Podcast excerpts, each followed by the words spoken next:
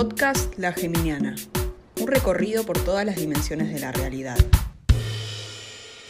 ¿Qué verso te vas a comer hoy? Alberto Fernández ha pasado de ser el repentino mesías de la nación argentina a la principal presa en la mira de los medios de comunicación, los expertos en economía y la oposición reavivando el sentimiento implacablemente juicioso en estos grupos de la mano de una cuarentena inmortal y la intervención en la empresa Vicentín, que deja dudas para algunos y certezas para otros.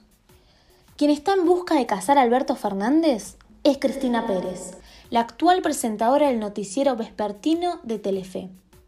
La noche del 18 de junio del presente año, ella y su colega Rodolfo Barili entrevistaban al presidente en relación a los temas más frescos del actual marco pandémico.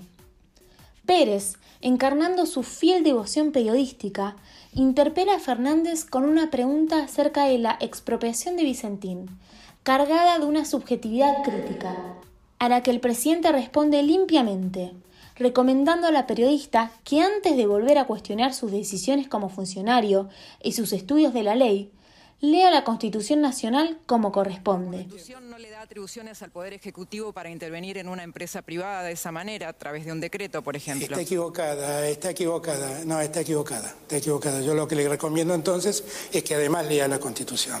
Mientras la imagen de Alberto Fernández deviene y se pulveriza, su enfrentamiento con Cristina Pérez montó un escándalo de tal magnitud que puso en la obligación de enterarse sobre lo sucedido hasta quienes ya habían olvidado lo que era la televisión, mediante la búsqueda de repeticiones del programa en YouTube o Twitter. Pocos son los que se ahorraron esta engorrosa tarea, porque nadie quiere perderse de lo que pasó, ni sobre todo dejar pasar esta oportunidad de opinar.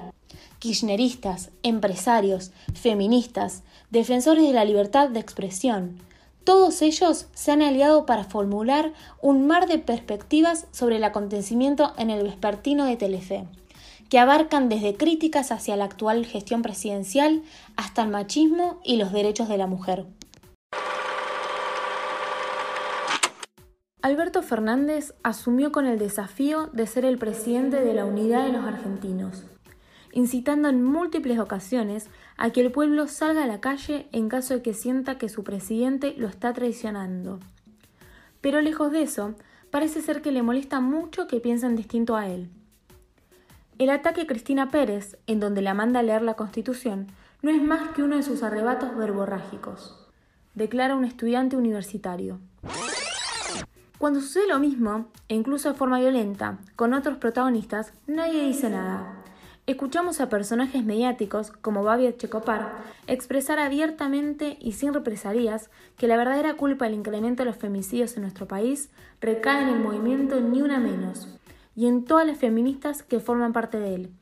Incluso se lo escucha afirmar con total vehemencia que nuestra expresidenta Cristina Fernández de Kirchner es el cáncer al que está condenado nuestro país.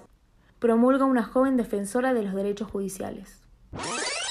Alberto quiso mostrar su superioridad al mandar a leer la Constitución a Cristina, cuando claramente la leyó, pero al entenderla de otra forma por ser abogado y sentirse atacado, acudió a la violencia.